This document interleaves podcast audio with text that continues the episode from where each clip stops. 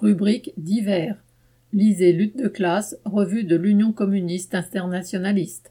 Au sommaire du numéro 221, février 2022, Nathalie Arthaud, candidate à l'élection présidentielle. Kazakhstan, la classe ouvrière face aux bureaucrates, à Poutine et aux puissances impérialistes. Chine-États-Unis, une concurrence féroce mais inégale. Inde, un bilan du entre guillemets mouvement des paysans.